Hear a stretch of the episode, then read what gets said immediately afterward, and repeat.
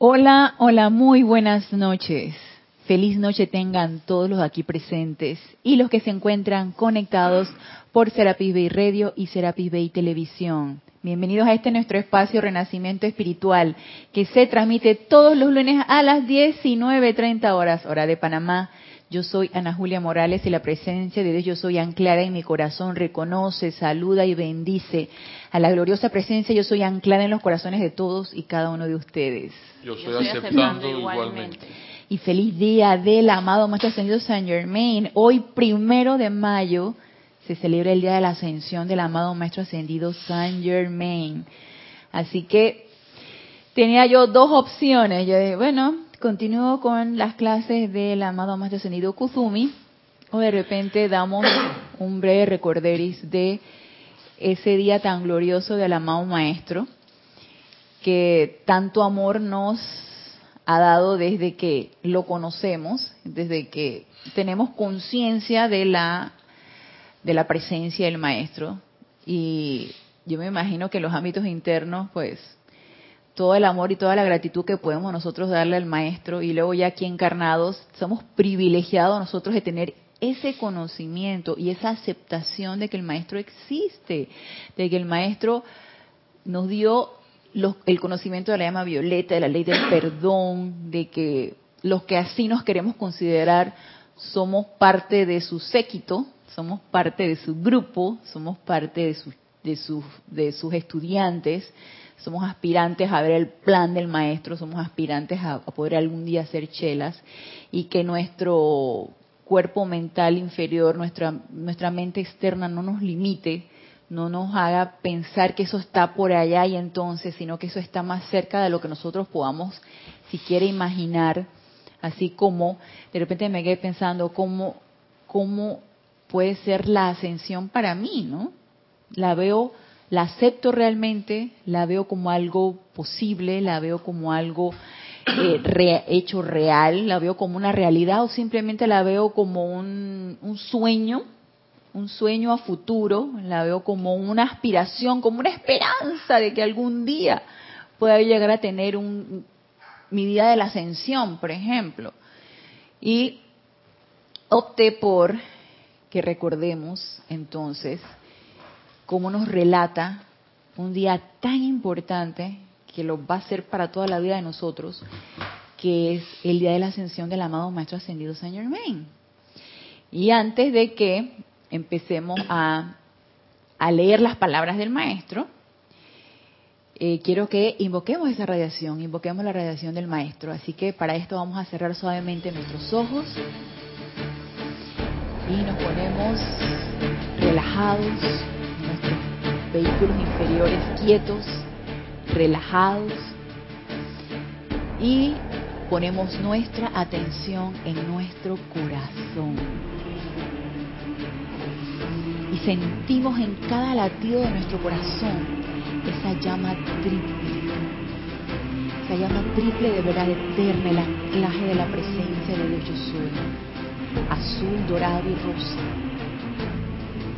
Y visualizamos y sentimos cómo esa llama triple azul, y rosa se convierte en una gran llama violeta con radiación cristal y visualizamos y sentimos cómo esa llama violeta se expande como un gran sol desde nuestro pecho. Sentimos como con cada latido de nuestro corazón este sol violeta se expande, se expande, se expande más allá de nuestro cuerpo físico, más allá de nuestro cuerpo etérico, más allá de nuestro cuerpo mental, más allá de nuestro cuerpo emocional, y nos visualizamos y nos sentimos como un gran sol violeta. Sentimos el poder de esa radiación violeta, de esa llama violeta que está anclada en nuestro corazón y que permea cada uno de nuestros vehículos inferiores, acelerando esa rata vibratoria, transmutando toda limitación mental, emocional, etérica y física elevándonos, elevándonos, elevándonos, a ese estado de conciencia de maestro ascendido.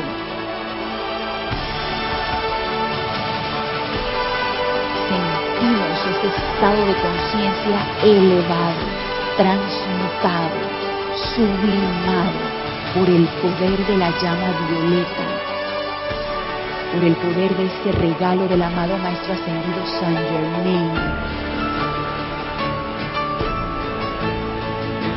y con el pleno poder de esa llama violeta, con el pleno poder de esa llama triple anclada en mi corazón, te invocamos, te invocamos, te invocamos. Amada magna presencia de Dios, yo soy en mí, amado Maestro Ascendido San Germain, en el nombre de la presencia de Dios que yo soy, y por el poder magnético del fuego sagrado investido en mi decreto séllame, séllame, séllame y sella, sella, sella a todos los que estén bajo esta radiación en el ígneo corazón violeta y presencia luminosa de San Germain. Haz que sienta, sienta, sienta en este instante y para siempre todo su ilimitado entusiasmo divinamente controlado por la luz por su obediencia iluminada a esa luz, su devoción a esa luz y su decisión a serle fiel a esa luz, sirviéndole con todo el poder de su ser durante toda la eternidad. Mantén esto eternamente sostenido, todopoderosamente activo y siempre en expansión, hasta que esta tierra y todos los que estén evolucionando dentro, sobre y alrededor de ella sean ascendidos y libres. Ascendidos y libres. Ascendidos y libres. Gracias, amado Maestro Ascendido San Germain. Gracias, amada magna y todopoderosa presencia de Dios. Yo soy porque esto ya es así.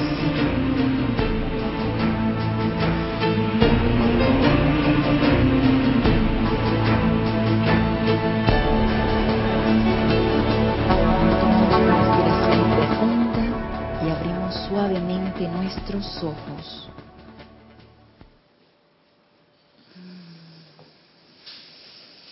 Y vamos en el diario del Puente de la Libertad del amado Maestro Ascendido San Germain, el volumen 2, donde aquí el amado Maestro Ascendido San Germain en la página 2, San Germain recuerda su vida, nos hace unas, diría yo, declaraciones, confesiones acerca de cómo él vivió esta experiencia, cómo él en su amoroso servicio por todos y cada uno de los seres encarnados y en cada una de sus encarnaciones, que no las vamos a recordar ahora en este en esta clase, pero en cada una de esas encarnaciones como Cristóbal Colón, como Sir Francis Bacon y luego todas las obras que nos dejó como William Shakespeare.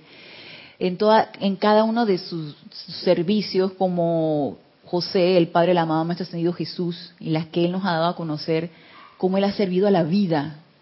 Y más con esta dispensación que se dio a través de la voz del Yo Soy y el Puente de la Libertad, ahí Él estando, cómo nos ha seguido sirviendo. Y recuerdo que en la clase pasada que vimos acerca del el servicio o deber del amado Maestro Ascendido Kuzumi, cómo el amado Maestro Ascendido Kuzumi nos hacía hincapié en que si realmente queremos servir debe ser con ese sentimiento de alegría, voluntario y alegre, si no, no puede ser servicio, sin ningún tipo de reconocimiento y sin ningún tipo de aceptación. A ti te sirvo, a ti no te sirvo, debe ser completamente impersonal y altruista. Ese es el verdadero servicio. Y ese es el servicio que nos han mostrado todos los maestros ascendidos cuando ellos nos relatan sus encarnaciones. Si bien nos relatan las encarnaciones y con todas las los, los páramos que puede pasar uno durante la encarnación, que también nos las relatan para que nos sentamos identificados, que no somos los únicos que estamos eh, teniendo oportunidades y viviendo experiencias a veces no tan agradables y que esas son oportunidades realmente para que sublimos, sublimemos esa energía, también nos dan el ejemplo de que sí se puede, de que sí podemos, que a pesar de que estemos encarnados podemos llegar a esa meta, podemos llegar al cumplimiento de ese plan divino. Y el amado Maestro Señor Saint Germain en sus relatos de sus encarnaciones nos los dice, yo también viví lo que viví, yo también sufrí lo que sufrí, pero me elevé por encima de eso y decidí cumplir con mi plan. Y llegué a mi meta, llegué a la ascensión. Y una vez ascendido, si bien no pude regresar en mis cuerpos tangibles, sí, como cuando hubo la dispensación, sí, por medio de la dispensación se le dio la manera que en sus cuerpos sutiles, por lo menos se puede ver a la visión externa del señor Ballard, pero no es que carne y hueso, no, no encarnó. Pero sí, a través de sus cuerpos sutiles, él podía también regresar y darnos un servicio, descargarnos esta enseñanza a través de las dispensaciones que se dieron, tanto de la dispensación del yo soy como del puente de la libertad. Entonces, él nos dice, hey, la encarnación es para servir, para servirnos en la radiación de nuestro propio karma y a la vez que estamos sirviéndonos en la radiación de nuestro propio karma para poder llegar a esa meta, también servir al resto de la humanidad. Al resto de la humanidad que a lo mejor no quiere recordar o si recuerda no quiere eh, hacer nada por sí mismo, que más adelante lo vamos a ver, cuando él nos habla de dar es el servicio de la vida es, es dar. Entonces, mire que nos dice aquí, Dos de las más exquisitas experiencias de éxtasis espiritual que tocan la conciencia del hombre son el primer momento de realización del individuo como ser autoconsciente al inicio del sendero de la vida. Creo que todos hemos en algún momento que nos hemos considerado que estamos iniciando un sendero, por lo menos en, en, mi caso, al yo caer en la cuenta o tener conciencia de que yo estaba iniciando un sendero y que al iniciar tú un sendero tú sabes que tienes una meta. Ya sea que te vayas por laterales, ya sea que te vayas por atajos, ya sea que te vayas por otro lado, ya sea que te desvíes, ya sea que no te vayas por la vía correcta, pero tú sabes que tú tienes una meta. Y eso es tremendamente gratificante, eso es tremendamente gozoso. Saber que uno tiene una meta, que uno tiene un objetivo. Por eso yo siempre digo que yo soy Ana Julia antes de la enseñanza y Ana Julia después de la enseñanza. Antes de la enseñanza, tú tienes muchos objetivos, tú tienes muchos planes que se realizan, que no se realizan. Uno tiene muchas, muchas metas. Meta laboral, meta familiar, meta de pareja, meta como persona, metas, metas, metas, metas. Pero cuando te das cuenta que la meta es una sola, y que lo demás forma parte del camino, eso es sumamente gozoso, porque uno sabe que es necesario dirigirse allí. Si bien uno se desvía, porque de repente uno agarra y dice, ah, llegar a esta meta me está costando, realmente me cuesta llegar a esta meta. Y, el entrenamiento para poder llegar a esa meta y los ejercicios que tengo que hacer y las pechadas que tengo que hacer y los bíceps que tengo que desarrollar, eso me está costando. Entonces uno viene, ¿ves? O, agarras, te esquinas, agarras tu descansito, tomas tus vacaciones, eh, piensas que puedes irte por la lateral y, no hacer lo que te dijeron que necesitabas hacer para poder llegar a la meta. Entonces uno se autoengaña y tú te autoengañas y tú dices que no, a lo mejor haciendo tal o cual cosa, este, puedo llegar a la meta y te das cuenta que no. Entonces, esto es lo que nos relata el maestro, es muy gozoso. Y es lo que así mismo lo describe, una de las más exquisitas experiencias es saber esto. Exquisitas experiencias de éxtasis espiritual. Y me encanta cómo el maestro lo describe. Y es esto precisamente, saber que la meta solamente es una no hay dos ni tres, es una. Y luego por otra parte nos dice, y una es la realización del individuo como ser autoconsciente al inicio del sendero de la vida y el primer momento en que se realiza que se ha concluido el recorrido al final de dicho sendero. Empiezo y luego llego a mi meta. Son dos momentos gloriosos. Saber que necesito recorrer un sendero y saber que he llegado a la meta. Entonces nos dice, oh dulce espíritu, sobre tu perfumada esencia, muchos se han elevado al corazón del Padre de Luz, a casa, para no salir ya nunca más. Muchos han pedido algún relato personal con respecto a las experiencias anteriores a mi propia llamada a casa. Para complacerlos, contaré en estas páginas alguna de esas experiencias. Y entonces aquí nos dice de su última encarnación, que fue como Sir Francis Bacon. Nacido al trono de Inglaterra, pero sintiéndome negada su autoridad, mi alma lloró de tristeza y frustración Agitándose en mi conciencia estaba una idea semilla nacida del Padre de Luz, pero todavía no alimentada ni desarrollada al punto en que pudiera ser utilizada eficazmente por la humanidad. Sin embargo, tal es la confusión de la conciencia externa debido a la presión de la voluntad humana, esas ideas a menudo se abortan o nacen muertas antes de su tiempo. Esta sabiduría de morar en la voluntad del Padre, quien se las agenciará para que el fruto de sus ideas madure en el momento correcto, llega con sufrimiento, con iluminación y con gracia. Y el maestro vivió las tres.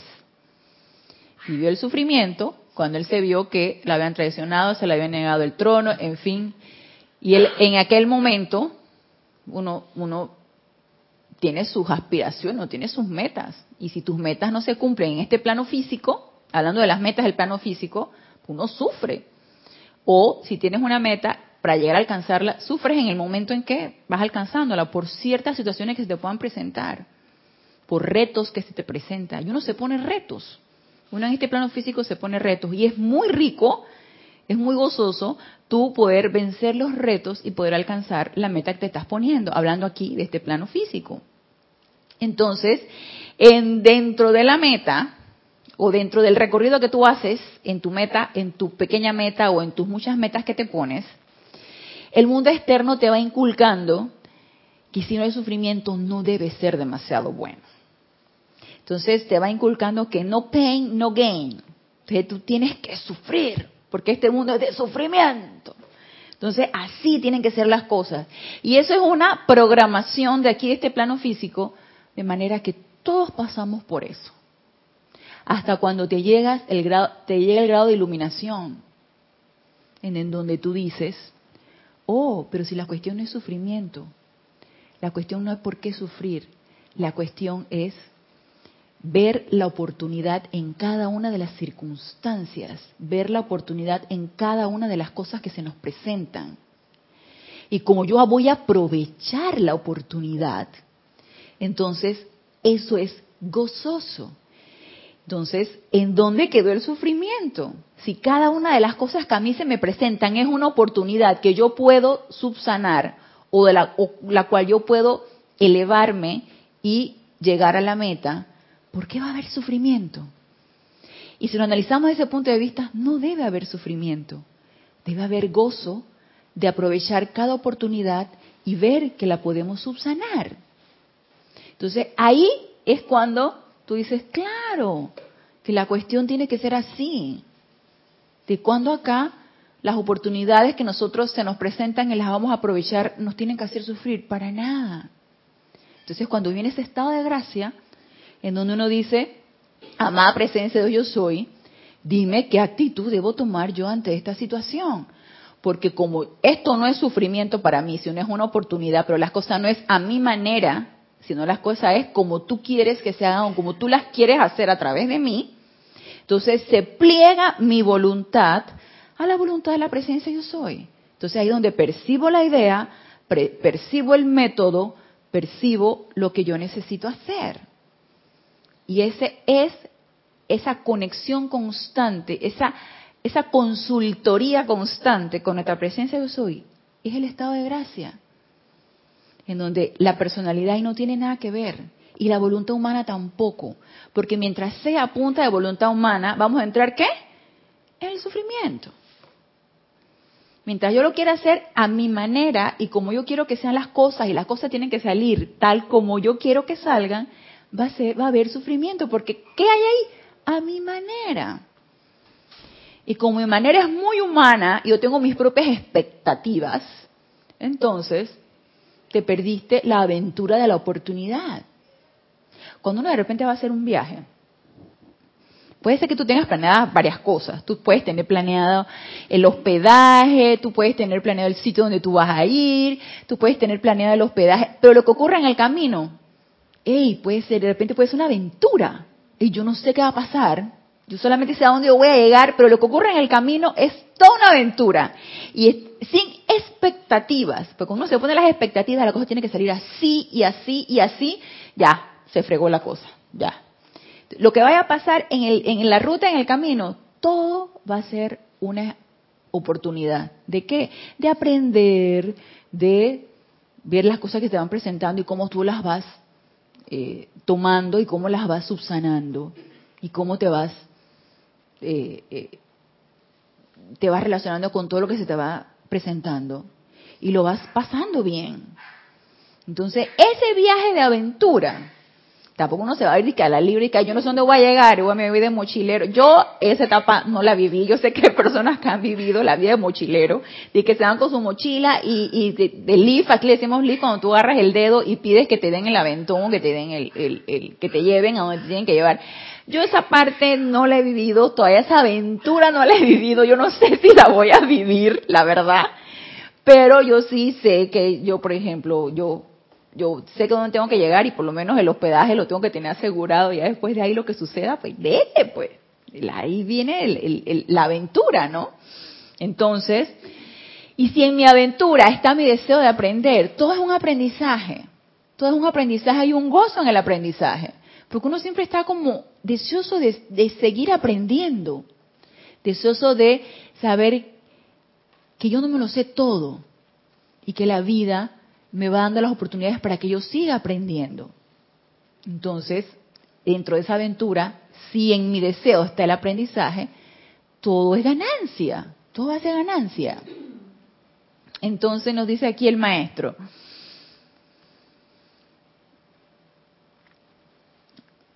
fue así que yo aprendí que la hermandad mundial no habría de ser el resultado de una dinastía de reyes humanos. Y esa era la idea semilla que el maestro tenía, la de la hermandad mundial. Fue así que yo aprendí que la hermandad mundial no habría de ser el resultado de una dinastía de reyes humanos, sino de un vínculo espiritual de altruismo, servicio impersonal y visión compartida en una época posterior. Ahí el maestro se iluminó. que en aquel tiempo él estaba viendo a futuro, cuando llegaran las dispensaciones en donde él iba a descargar esta enseñanza, iba a beneficiar a múltiples almas encarnadas. Baste con decir que después de la tormenta vino la tranquilidad. ¿Se acuerdan de la tormenta que vivió el maestro? Cuando se fue a la, a la isla del Caribe, Barbados. Y él allá se aisló, y él ahí se fue este, a esta islita, se aseguró que él pudiera tener un lugar donde quedarse, una persona que le fuera llevando las provisiones. Y él pensó que aislándose, después de sentirse traicionado, él pensó que aislándose iba a estar feliz, pues. Se iba a aislar de toda la humanidad e iba a estar contento y feliz hasta cuando él se dio cuenta que vivió la peor tormenta de su vida porque todos esos recuerdos, todas esas ideas y todas esas angustias y tribulaciones se las debe llevar igual a la isla. Ahí es donde el maestro nos dice, podrás correr, podrás esconderte, pero no vas a poder escapar. Porque ahí él se dio cuenta que por más que él se cambiara de lugar, el problema era adentro. Entonces ahí, después que él vivió su tormenta, y él pudo elevarse por encima de todas esas angustias, transmutando todo eso, entonces es donde él dice, vino la tranquilidad. Igual ocurre en la experiencia de toda alma que se despierta del ensueño de las edades, captando la visión del futuro y en su primer celo e inmadurez se esfuerza por aplicar dicha visión a la forma antes de tiempo. Un gran maestro y amigo querido, el amado Jesús, estuvo tentado mucho antes que yo a aceptar un trono humano a fin de utilizar esa posición de autoridad para adelantar sus enseñanzas. Les soy honesta, esta no me la sabía.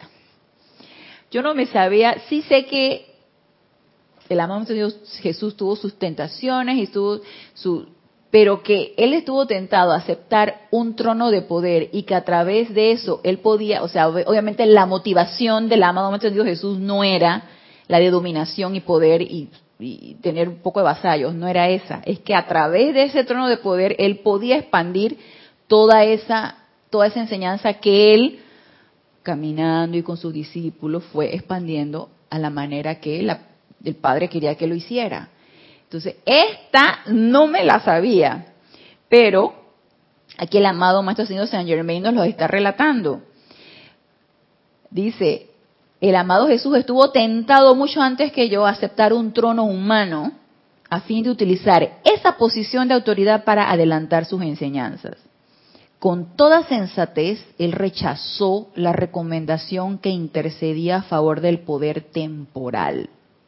Mucho antes de su ministerio, otro, el señor Buda, renunció a un trono, ya nos conocemos la, la, historia del amado, del amado este, señor Gautama, renunció a un trono ya asegurado, a fin de encontrar el corazón de Dios y encarnar el espíritu de dicho corazón para sus prójimos. Entonces nos dice el maestro, a todo hombre le llega en su momento una oportunidad de renunciar y ceder todo el poder y la autoridad, las todo el poder y la autoridad, las manos a las manos del Padre de Luz. Cuando se realiza la gran rendición, entonces la victoria viene. Y aquí me llama mucho la atención que el maestro en su encarnación, él como Sir Francis Bacon, obviamente se le negó el trono, pero él también renunció a muchas cosas. Primero a sus ideas. Uno tiene que renunciar. No es renunciar a una idea que tú tengas de progresar, o no es eso. Es simplemente dejar de sufrir, como nos relata aquí el maestro, porque esa, esa meta muy de aquí, este plano físico, no se te dé. Uno puede tener una idea y puedes tener una idea muy de progreso y un plan y tú quién sabe qué, pero desde el punto de vista humano, uno tiene sus expectativas y cuando no se cumplen, viene o oh, decepción o oh, sufrimiento. ¿Por qué cuando uno tiene una idea, no la consulta primero con su presencia yo soy? Y uno dice, amada presencia yo soy, devélame qué debo yo hacer en esta situación si esto es una idea divina que me va a beneficiar tanto a mí como a tantas personas, sea posible, entonces que se dé. Entonces uno está en esa constante consulta, en esa constante oración con la presencia yo soy, nada puede resultar mal y tampoco puede haber el tal sufrimiento, ni decepción, ni nada de esto. Y de esa rendición es la que nos habla el maestro. No es que ahora me voy a despojar de todos mis bienes materiales me voy a rasgar las vestiduras y voy a vivir eh, eh, eh, descalza y, como mendiga y, que eso lo vamos a ver mucho en, la en el próximo Serapis Movie de Hermano Sol, Hermana Luna, en la historia del amado Maestro Senido Kuzumi. Entonces, no es que ahora me voy a poner ahí y voy a dejar todo porque la renuncia, la renuncia, ey, no se trata de esa renuncia. Si bien de los apegos sí podría yo plantearlo desde ese punto de vista. Si yo tengo mucho apego a mis bienes materiales y pierdo alguno y entro en sufrimiento, cuidado, cuidado. Si yo tengo mis bienes materiales y gracias Padre, porque esto no es mío, sino que esto es tuyo y me es dado a mí para servirte, y si lo perdí, amada presencia yo soy, precipítame algo que yo te pueda servir mejor, entonces, ¿dónde estuvo el sufrimiento allí? En, en ningún lado. Porque no hay ese apego de que esto es mío y que esto no me lo quiero que me lo quiten y que esto que... No, no hay ningún apego. Hay una total fluidez de que todo es dado por la presencia yo soy y que nada es de nosotros. Y esa rendición, yo, yo, la verdad es que no la tengo. Yo tengo mis apegos yo tengo mis ideas y tengo mis expectativas y, también mis sufrimientos y todo esto, de que esta necesita ser una meta mía, yo no sé si ustedes, pero mía sí, sí, esto necesita ser mi meta. esa rendición del ser externo. A amada presencia yo soy. Tú a través de mí, tú y yo somos uno. Dale, tú a través de mí. Yo no, no aquí ejerzo ninguna voluntad propia. Entonces, nos dice el maestro, cuando se realiza la gran rendición, entonces la victoria viene. Y nos dice aquí, todavía recuerdo cómo después de ponerle fin a mis actividades de la mejor manera que pude, partí de Inglaterra y crucé el Canal de la Mancha. El mar embravecido y la espesa niebla me trajo remembranzas de otro viaje, o sea, cuando él vino a conquistar América como Cristóbal Colón. En aquella ocasión solo la fe nos sostuvo al tiempo que viajábamos rumbo a las costas de una tierra en la que un día mi visión se haría un hecho, como Colón. El noble generoso que con briosos caballos esperaba por mí en las costas de Francia, el largo viaje cruzando la verde campiña, las pequeñas aldeas, los más difíciles pasos entre las montañas que llevaban a Transilvania, todo esto quedó impreso en mi corazón por siempre. Esto me recuerda mucho también cuando la amada Madre María nos cuenta también su, cómo ella recuerda nuestra dulce tierra antes de que ella ascendiera. La amable bienvenida de mi anfitrión y amigo, el gozo de la pacífica foresta, el suave canto del pájaro, las primeras flores de primavera, todo esto todavía vincula mi corazón a la querida Madre Tierra y a todos los que sobre ella viven. Luego vino la preparación final para renunciar a su último tabernáculo, asumiendo un nuevo estado y después de eso el llamado. Y cuando el maestro nos cuenta esto, me quedo pensando, ¿cuándo va a ser nuestro llamado? Y la preparación, tú sabes, yo leo esto y yo me voy transportando, yo me voy haciendo la película también, ¿no? Así el amado, el amado maestro nos está contando y yo me voy haciendo la película. Estaremos nosotros avisados. Yo digo que uno debe intuir ese momento. Cuando tú llegas a tu cuota de servicio que requeriste, cuando tú llegas a la transmutación de todo el karma que sea necesario, yo digo que uno debe intuir eso. Uno debe intuir como que esta es la última o ya aquí ya de repente de repente viene el llamado y cómo se preparará uno, ¿no? Yo me voy haciendo la película, no se preocupen, yo me voy haciendo la película de cómo, cómo uno se va preparando las cosas para cuando llegue ese momento, cuando llegue el llamado.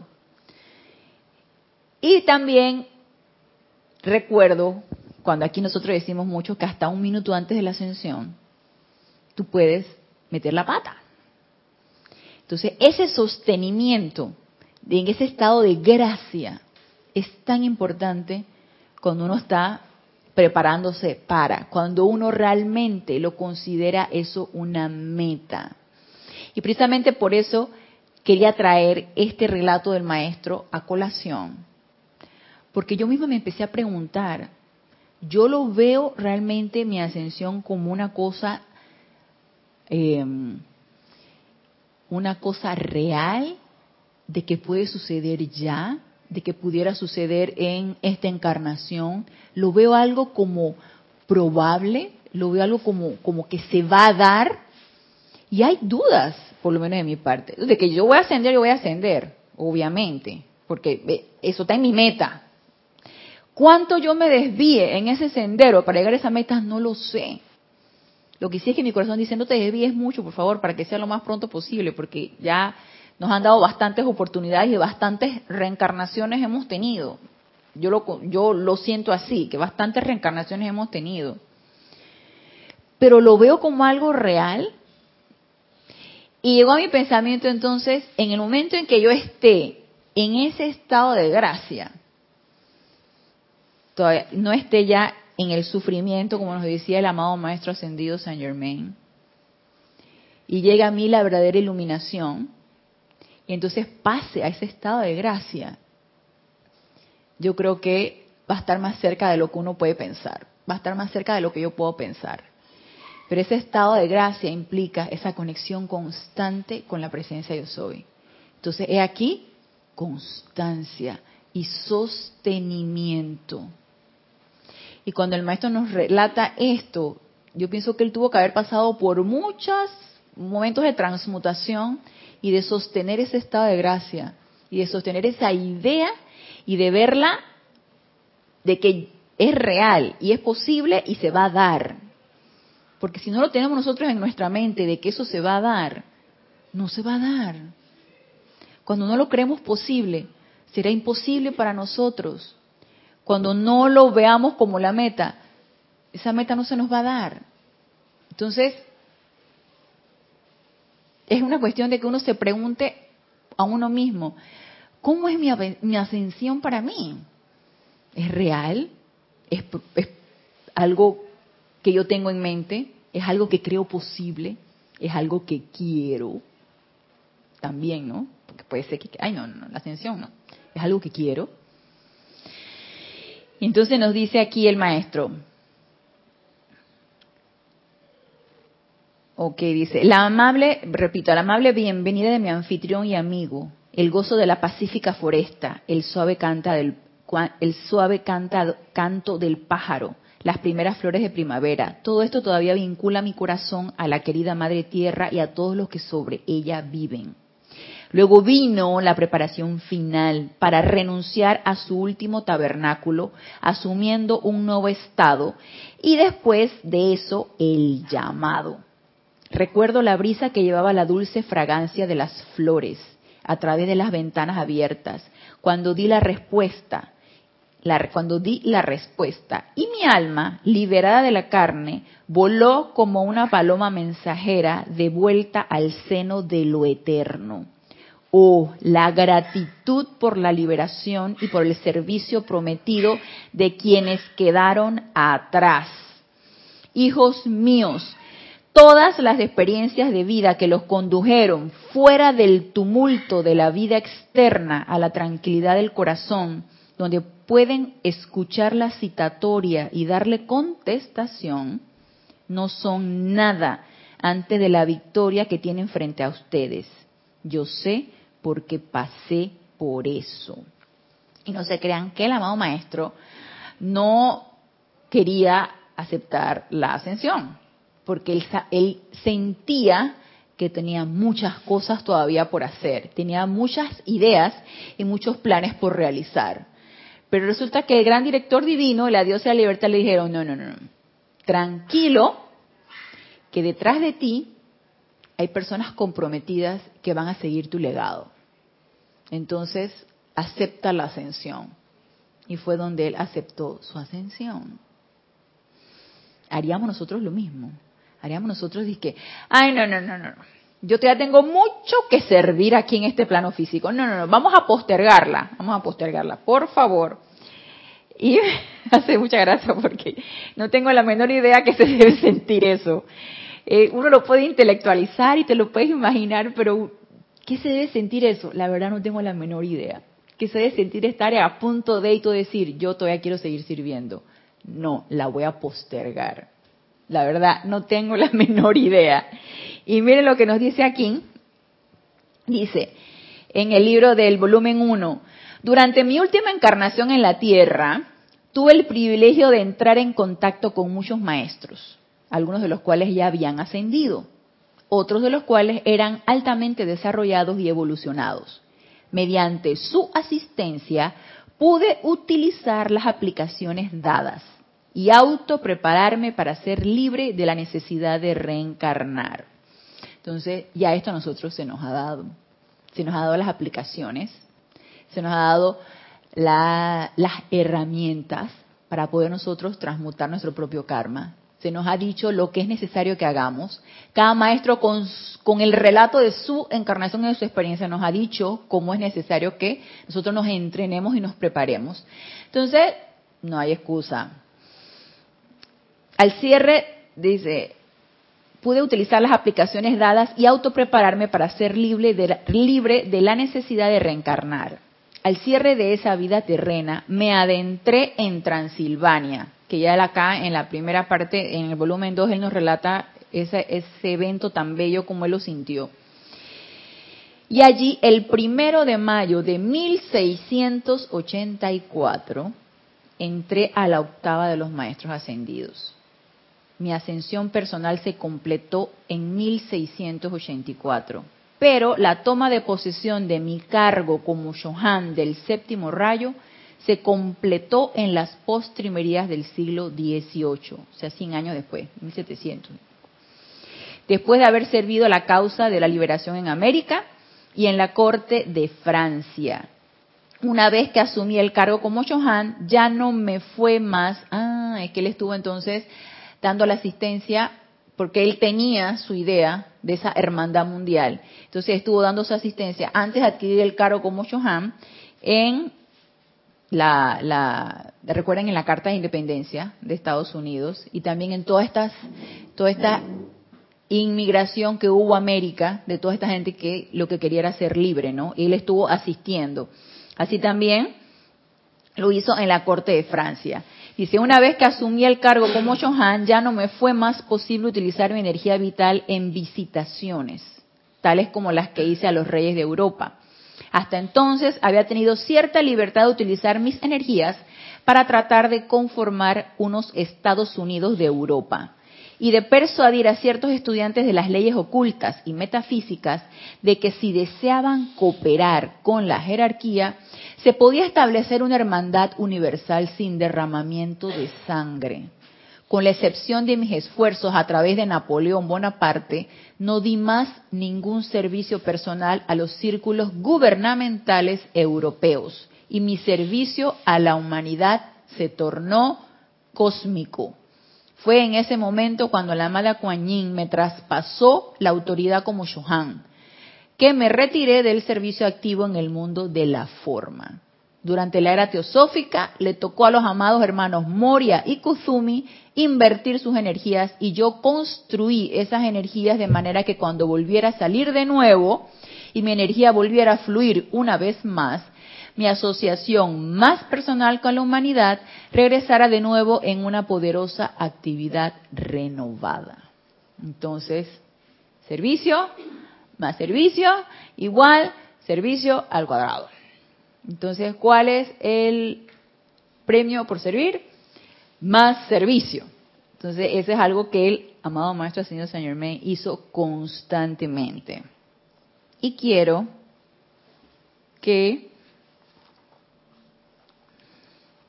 Vamos a ver si está de este lado o de este.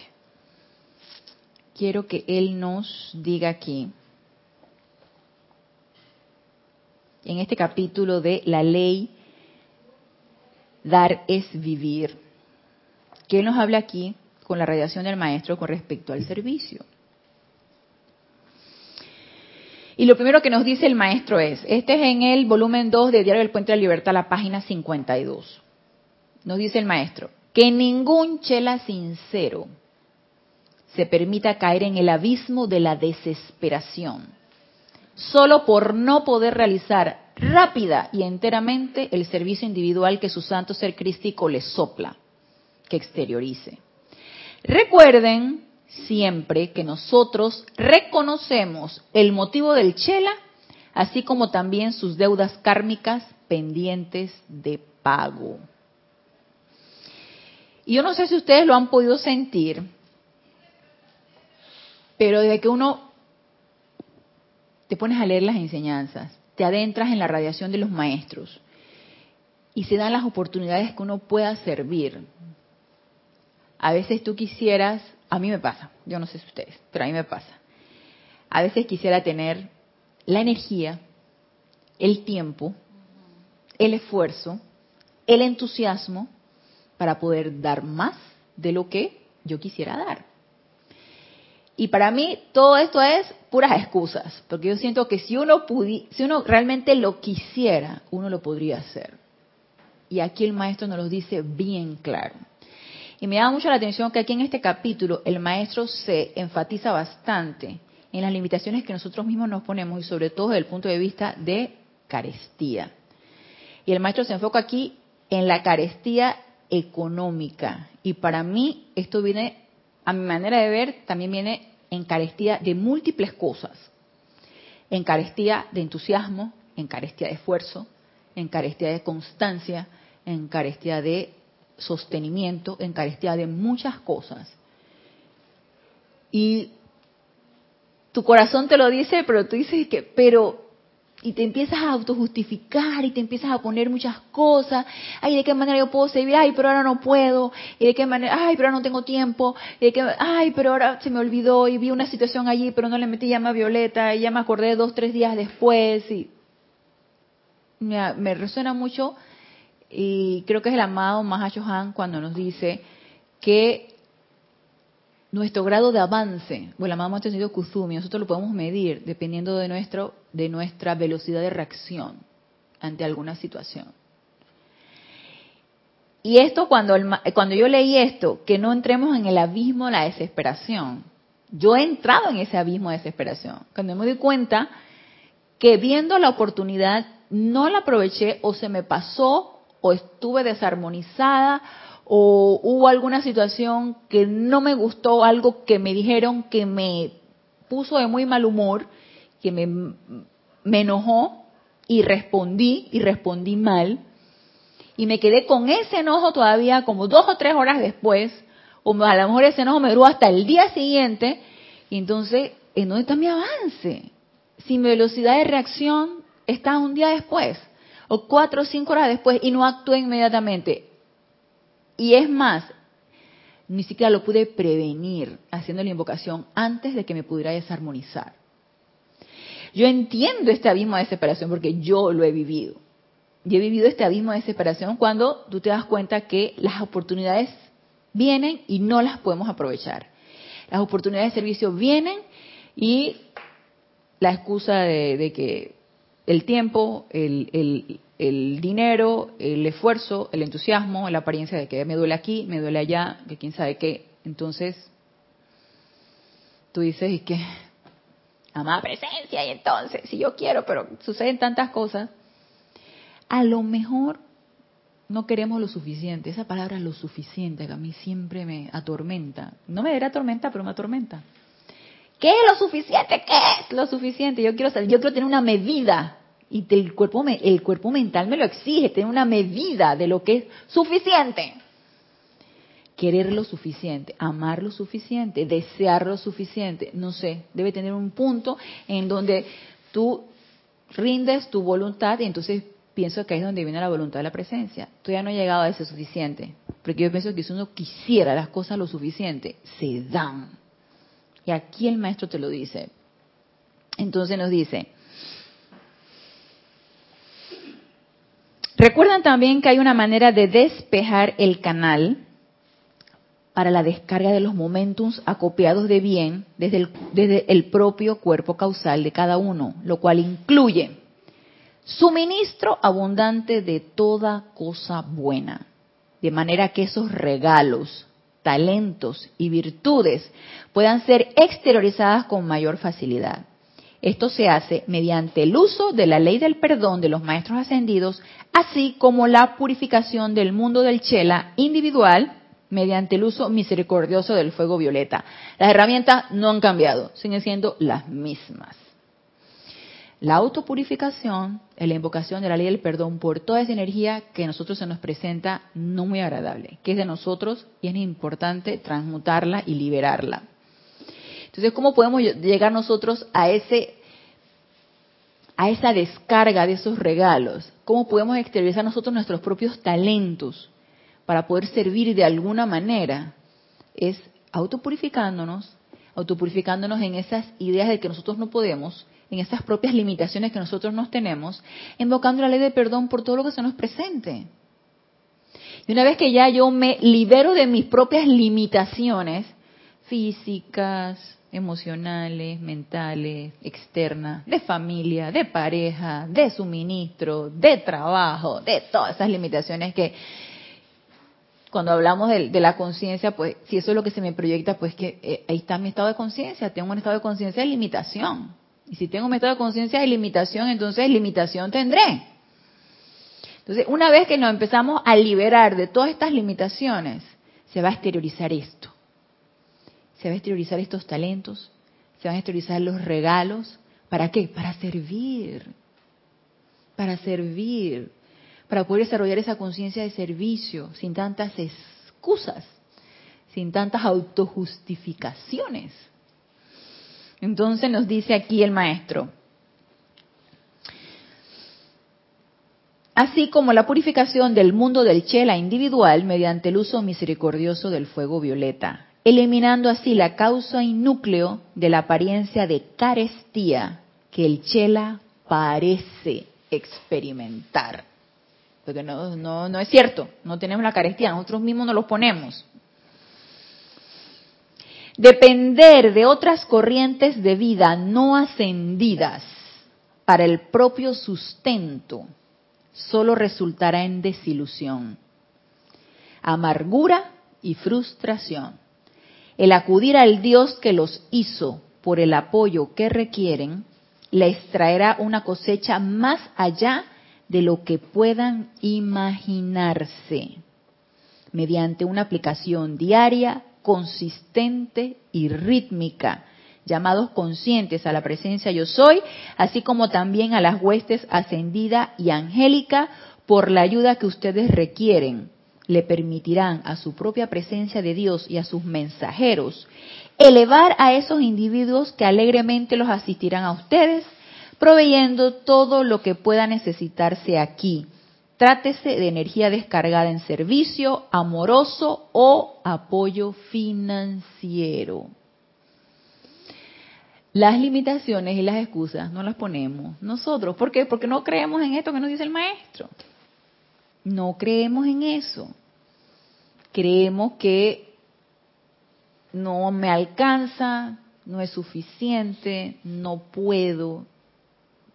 Entonces, si nosotros mismos nos ponemos esas limitaciones y no cambiamos el, no hacemos el giro de 180 grados en cuanto a que la presencia de yo soy no los va a descargar, y si yo hago mi llamado, como dice, llamado rítmico y sostenido, ¿cuántas veces hemos hecho el llamado rítmico y sostenido?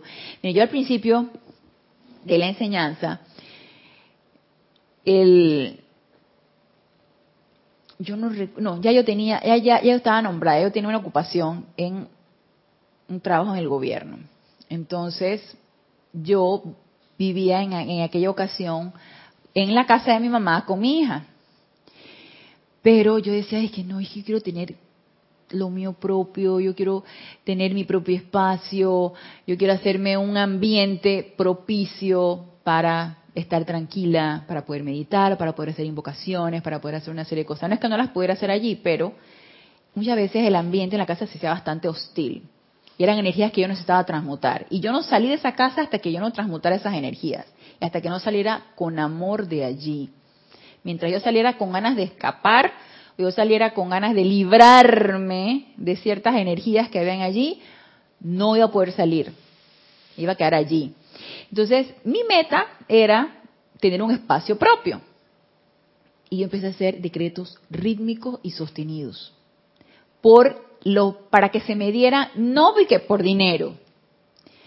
No pedía un dinero específico, para que se me dieran los medios y maneras para poder tener mi propio espacio, de manera que yo pudiera adquirir un ambiente propicio para poder seguir sirviendo. Oye, y fue rítmico y sostenido, rítmico y sostenido, rítmico y sostenido. Y todas las mañanas yo agarraba y levantaba, y aparte de mi lista de decretos, que confieso que ya la cae va siendo más cortita la lista de decretos. Eh, mi lista de decretos, ahí estaba ese decreto. Y yo invocaba, y yo invocaba, y yo invocaba. Mira, la cosa fueron como en dos años, como en dos años, mm, sí, fueron como en dos años. Tuve la oportunidad de que me nombraran un medio tiempo en otro trabajo y ese, ese suministro de allí era el que yo lo podía ir ahorrando para un abono para un departamento que me iba a comprar. Y yo sabía que eso iba a llegar, yo sabía que eso iba a llegar. Entonces yo empecé a ahorrar ese suministro. Y mientras, bueno, con el otro voy a subsanar todas las otras deudas. Y mira, y de repente, puff, apareció. Apareció la oportunidad de obtener ese espacio que yo estaba solicitando. Entonces, sí funciona. Si uno realmente cree que eso se va a dar. Porque no es que el gobierno el que te va a dar el dinero, no es el, el patrón el que te va a dar quién sabe qué, no, es la presencia. Y si uno realmente cree que es la presencia, eso, eso se da. Lo que pasa es que uno se pone las expectativas de que tiene que ser así y tiene que ser en este tiempo y tiene que ser de esta manera. Entonces empiezas a limitar a la presencia. ¡Ey, suéltala! No la limites. La presencia sabrá cómo lo va a hacer. Suéltala. Tú nada más invoca que se te dé de esta manera porque eso es lo que tú quieres. Y no soltemos la constancia. O sea, seamos constantes y sostenidos en lo que nosotros queremos de que se va a dar en el tiempo que se requiera, en el tiempo en que la presencia lo decida, así va a ser, pero nuestra voluntad humana no lo suelta, o sea, tú quieres que sea como tú quieres. Entonces ahí es donde vienen los conflictos y vienen las dudas. Porque imagínense y que dos años y yo, ah, no sé, yo sé que esto se va a dar. algo se está cocinando ahí, decía yo. Algo se está cocinando en los, en los ámbitos internos. Algo se cocina, pero yo sé que ese guiso va a salir y salió el guiso, salió el guiso. Entonces, es esto lo que nos dice el maestro. Y es importante que nosotros estemos conscientes de que sí funciona, sí funciona, es importante que creamos en esto, tengamos la certeza de que es así. Entonces nos dice el maestro, sencillamente sepan que si su corazón es sincero, si su motivo es puro, si su servicio es realmente el de liberar a toda vida aprisionada, nosotros encontraremos algunos canales a través de los cuales podamos darle la asistencia que requieren. Lo más importante es servir por amor al servicio. Y nos lo dice en letras negritas. Lo más importante es servir por amor al servicio. El servicio de Dios siempre es recompensado, si no por la humanidad inconsiderada, entonces por, por los mismísimos ángeles. Entonces nos dice, denle mucha consideración, ah, porque esta, esta clase se dio en diciembre de 1957, era la época de Navidad. Dice, denle mucha consideración al Espíritu de Jesús en esta época santa Consideren cómo Él ejemplificó el espíritu de dar de sí en todo momento. Luego, en honesta introspección, comparen su regalo de vida calificada constructivamente para bendecir a la raza con el de Jesús. Consideren la vida de la Santa María y vean cómo un ser consagrado, dotado más allá del propio desarrollo personal de ustedes, puede bendecir la vida de mayor manera. Luego, dejen que su vida divina fluya su vida divina, no la vida humana. Si bien nosotros somos, nuestros vehículos inferiores son nuestro instrumento para aquí, para este plano físico, es esa energía divina, es esa vida divina la que va a fluir a través de nosotros si le damos permiso para que ella actúe. Dejen que su vida divina fluya hacia adelante en estas en esas virtudes, talentos, poderes y sustancias que su Dios les ha prestado y por los cuales algún día tendrán que rendir cuentas. Decreto que aquellos escogidos para ser los mostradores del camino de la raza no sean hallados culpables del pecado de omisión en esta hora crucial y que aquellos que han sido enviados a conformar un puente desde el ámbito divino a la octava humana sean sostenidos por la presencia yo soy, aun si sus contemporáneos no reconocen ni sostienen sus dones. Miren lo que nos dice aquí. ¿Por qué de cuando en cuando se nos ha preguntado, ¿por qué los maestros ascendidos no suministran a, a quienes les sirven y por qué no precipitan los libros y otros medios de descargar su instrucción a la gente? El amado Serapis Bey les ha dado respuesta a esto de la siguiente manera. La gran ley cósmica sí permite que los seres ascendidos den de sus riquezas de conciencia, de sus sentimientos de logro consciente a través del uso de las leyes que ellos ahora nos están enseñando por la radiación de esa conciencia a todos aquellos que la acepten. Los maestros pueden darle a la humanidad una trascendental asistencia hacia su eterna victoria de la ascensión. Asistencia a la cual la gente no podría obtener de ninguna otra manera ni de ninguna otra fuente. Sin embargo, la ley no permite que los grandes seres precipiten dinero o material en este mundo para la expansión de su luz, ya que dicha asistencia a la labor debe venir de los chelas que se benefician de su instrucción. Esto conforma el balance de parte del chela por la bendición recibida. La humanidad está muy, pero muy atrasada en dar el balance a la vida por todo el bien que ha recibido a lo largo de las edades. Por tanto, al dar de su sustancia para expandir las palabras y obras de los maestros, los seres humanos están ayudando a balancear su deuda con la vida por edades de servicio que todavía no han sido pagadas. ¿Lo ven? Nos dice el maestro. Entonces, no es que, ahora voy a estar en la carestía más grande, para nada. Nos dice el maestro, tu motivo es bueno, tu motivo es puro, deseas servir, se te va a dar en la medida que tú lo aceptes. ¿Quién pone la limitación? ¿Quién pone la carestía? Nosotros. Nosotros ponemos esa carestía. Eso está en mi conciencia. ¿Qué nos dice el maestro? Podemos nosotros descargarle un estado de conciencia de maestro ascendido, un estado de conciencia de opulencia, un estado de conciencia de servicio, un estado de conciencia de entusiasmo, un estado de conciencia de toda cosa buena, pero ustedes no la aceptan.